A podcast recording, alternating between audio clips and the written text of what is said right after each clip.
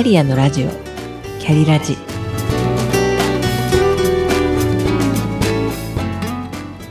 この番組はキャリアもプライベートも充実させて輝きたいと思っているけれど頑張りすぎなあなたへ。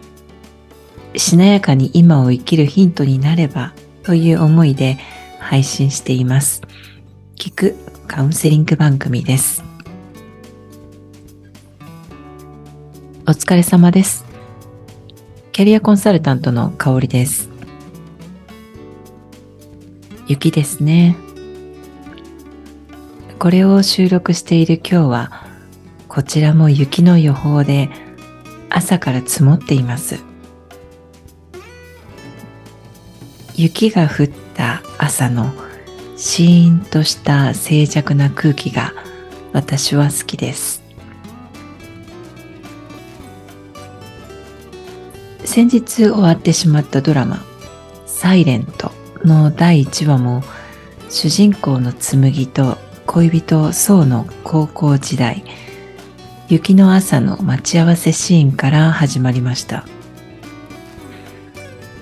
私はテレビを手放して数年経ちますが噂でこのドラマのことを知って見逃し配信をしているアプリで1から5話を一気に見て第1話から静かに泣いたデトックスドラマとなりました。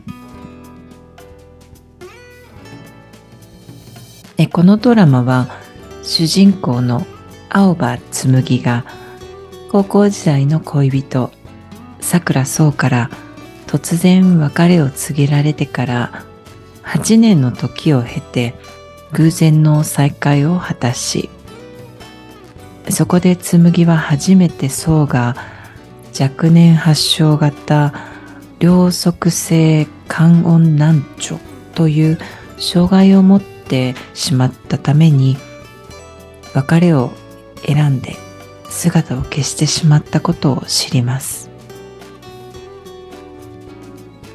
辛い現実を知ることになりましたが音のない世界で出会い直した二人とそれを取り巻く人たちがちょうどいい距離感とじんわりと温かい温度感で二人の幸せを祈りながら見守る姿。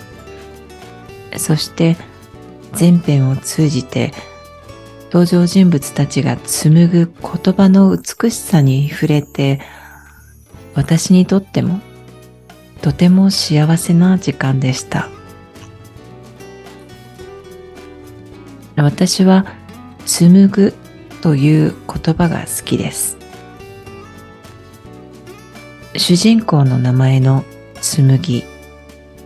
着物の紬と同じ感じです。私が持っている着物の中でも一番好きでよく着たのが大島紬の着物です。紬は他にはない独特の味わいと美しさが認められている織物であるように紬という名前には自分らしい美点を大切にして生きていけるようにとそんな祈りが込められているのかなと思います。そして言葉を紡ぐに使われる方の紡ぐ。このドラマのテーマはずっと言葉でしたよね。主題歌のサブタイトル。挿入歌の魔法の言葉。またドラマの中でさくらくんが体育館の誕生で読んだ「言葉」という題名の作文ではこんなことを語っていました。ドラマで読まれた部分だけを読みます。言葉は何のためにあるのか。なぜ生まれ存在し続けるのか。なぜこの一つの星に複数の言語が存在するのか。幼少期の僕は言葉の遅い子で母はひどく心配したらしい。そんな僕に両親や兄弟はとにかく言葉を投げかけ続けた。僕がこうして言葉への考えを文章にするように伝えたい相手によってその思いによって言葉はどんな形にも変わってくる。言葉が生まれたのはきっと思いの先にいる誰かとつながるためだ。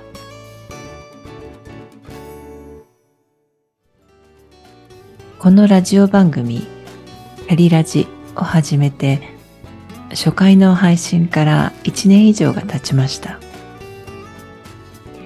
で私の拙い言葉がどんな人に届いているんだろう。そしてどんな風に伝わっているんだろうと想像して見えない糸で誰かとつながっていることを思いながら今年最後の収録を終えます。